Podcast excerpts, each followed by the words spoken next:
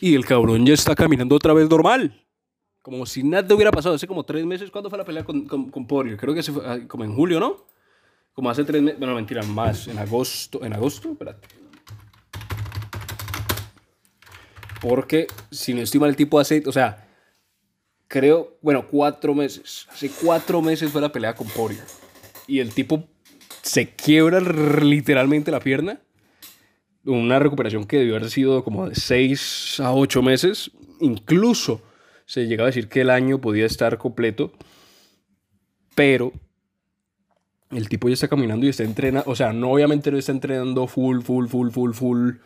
Como, como si no le hubiera pasado nada. Pero el tipo ya, ya, está caminando normal, inclusive ya empezaron a salir los videos de él pegando otra vez a los pads, ya entrenando otra vez boxeo. Inclusive se le vio en, en los videos que salieron, se le veía como una, una, posición de Muay Thai, ¿sí? que el tipo estaba entrenando con una posición de Muay Thai, pero el tipo ya está volviendo muchísimo antes de lo que esperaba y lo que puede, lo que puede la, la ciencia y lo que puede la plata y lo que puede la medicina moderna. Porque el tipo, como te digo, el tipo se quiebra la pierna literalmente completa, o sea, se le dobla, vos la imagen el tipo se le dobla completamente la, la, pierna, pero ya está como si nada caminando, inclusive no sé si todavía estará corriendo porque no han salido imágenes de él corriendo, pero por lo menos en, donde salió la imagen el tipo apoyaba normal y, todo como si nada. Y ahí es donde lo queda ahora la pregunta, ¿contra quién va a volver? Porque el panorama ha cambiado mucho a como estaba, porque se supone que antes bueno, mentira, relativamente, porque vos ves, está el campeón, Chandler no está más. Gaethje están veremos. Dustin va con Oliveira y Oliveira pues digamos el campeón. Pero la pelea, o sea, lo que está fijo, fijo, es que Dustin va a pelear contra Oliveira. Se supone que todo el mundo está esperando que Poirier le gane a Oliveira y quede como campeón. Pero aquí es donde está el raye, porque Conor más allá de ser Conor, está diciendo que él quiere pelear contra Dustin otra vez, quiere la cuarta pelea porque la trilogía quedó inconclusa, porque pues no hubo un final como debió ser. Entonces que él quiere pelear contra Poirier y contra Poirier y contra Poirier y contra Poirier y que Poirier y que Poirier y que Poirier. El caso es que si pelea contra Poirier, si llegas a ganar por ir contra Olivera, no creo que a Conor lo tiren contra el campeón directamente, porque no creo que le den una pelea por el título directamente después de una pelea. Pero si hay alguien que puede llegar a hacer eso, es Conor. Por todo lo que significa, tanto como, como mainstream, como peleador, lo que fue en su momento doble campeón. Todo, si hay alguien que puede llegar a hacer eso, ¿sí? que el tipo venga de una lesión y vuelva a pelear directamente por un campeonato, después de haber perdido las últimas dos peleas, es Conor. Sí, eso es directamente. Pero no creería que fuese así. Ahora, supongamos que pelean Dustin y pelean Oliveira y no le dan la pelea a Conor por el campeonato más allá que gane Poirier o que gane Charlie. Lo normal sería que pelease Conor contra alguien más y ese alguien más no creo que sea Chandler. Porque es que el tema es muy raro porque hubo la pelea, o sea, se planifica la pelea Dustin contra Oliveira y ya hubo la pelea de Chandler contra Gaethje.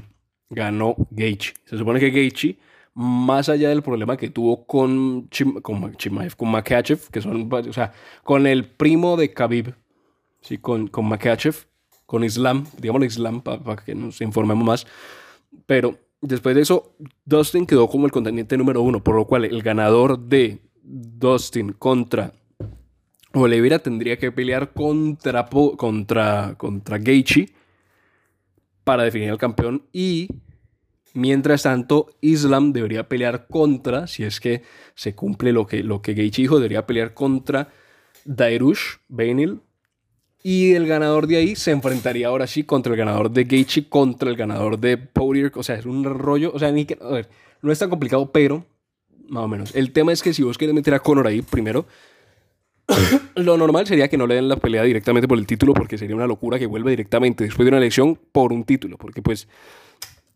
más allá de que en la primera pelea Conor dominó, en la segunda pelea Conor el primer round se lo llevó. El primer round de la segunda pelea en Abu Dhabi fue para Conor. Sí, porque Conor le ganó en el standing a, a pero después, pues en el segundo round ya sabemos que vino todo lo, después que básicamente no quedaron a Conor. Y en el tercero, pues el primer round se lo llevó, o sea, la pelea se le estaba llevando Poirier. ¿sí? El primer round, antes de que se quebrara la pierna a Conor, se lo llevó Poirier. Entonces, es como tirar a un tipo como Conor lesionado que no ha podido entrenar al 100% contra el campeón del mundo que lo ha dominado en los últimos dos rounds que han tenido más allá de que Conor haya ganado uno de los últimos tres, es complicado. Entonces yo creería que por un lado el panorama es sencillo. O sea, pelean Dustin contra Oliveira. El ganador se enfrenta contra Gaethje. El perdedor se enfrenta contra el ganador de Islam contra... Eh, Islam contra Dairush. Y el ganador de ahí se enfrentaría por el título. Mientras tanto, Conor y aquí es donde entra el tema de qué hacer con Conor, porque puedes ponerlo o directamente por los rankings, si por ejemplo una pelea contra Tony Ferguson, o haces la trilogía con Nate Díaz. Si haces la trilogía con Nate Díaz y si Conor llegase a ganar, eso, más allá de que no sea la misma categoría, más allá de que Díaz pues supuestamente no quiere bajar a 155 y que Conor, digamos en estos momentos podría llegar a la 170 y que no sea, yo creo que podría darle un impulso a Conor si es que llega a ganar esa pelea para quedar mejor posicionado. Incluso yo creo que Conor, si llegase a pasar que pelea contra, contra, contra Díaz, contra Nate, después tendría que pelear otra más y ya estaría, si llegase a ganar obviamente, peleando por el título nuevamente. Pero es complicado porque toca ver contra quién metes a Conor primeramente, porque como te digo, no creo que después de una elección y después de que haya perdido los dos últimos asaltos, lo metas directamente contra el campeón del mundo, porque es que no tiene, o sea, de poder pasar, puede pasar. Y si alguien lo puede hacer es Conor, por todo lo que significa Conor. Pero no tendría mucha lógica porque, pues al final, es volver de una lesión directamente contra el mejor del mundo en ese momento, ¿sí? que sería el campeón, que todo el mundo supone que va a ser Dustin. Pero